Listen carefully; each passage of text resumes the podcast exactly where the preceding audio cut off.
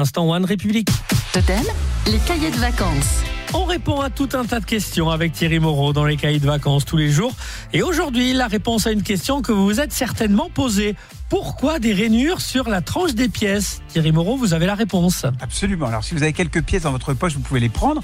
Une pièce de 2 euros, vous, verrez euh, des petits créneaux euh, comme un, engrenage euh, un peu miniature, incrusté d'étoiles.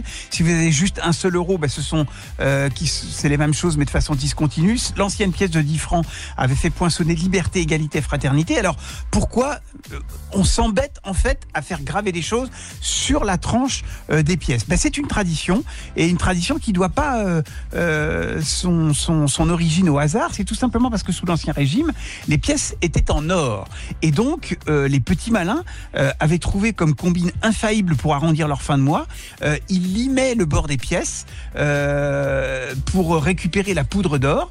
Ensuite, ils la remettaient la pièce en circulation.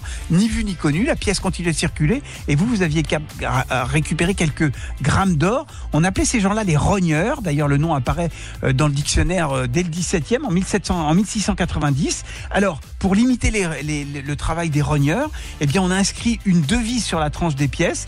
Comme ça, si on ne pouvait plus lire cette devise, eh bien, la pièce n'avait plus aucune valeur, même si elle était en or. Est-ce qu'avec le temps, ce type de rainure, ça a servi par exemple pour les non-voyants avec l'euro aujourd'hui? Pas du tout, mais en revanche, c'est aussi euh, un des procédés qui euh, a été amené sur la fabrication des pièces modernes, parce qu'évidemment, il n'y a plus de rognure aujourd'hui, euh, de façon à compliquer un peu le travail pour ceux qui voudraient faire de la fausse monnaie et donc des fausses pièces. Euh, c'est un peu plus compliqué de, de- de tailler des choses sur la tranche euh, que d'imprimer sur chaque face. Donc c'est aussi pour ça qu'aujourd'hui, ça perdure alors que les pièces ne sont plus en or. Est-ce que ça vient de là du coup, l'expression des pièces sonnantes et trébuchantes, Thierry Moreau? Alors c'est vrai que quand on secoue des pièces dans sa poche, eh bien c'est sonnant et trébuchant. Donc euh, on peut dire effe- effectivement que euh, ça, ça- ça fait un joli bruit et que euh, l'expression vient sans doute de là. Vous avez été encore une fois parfait. Merci Thierry.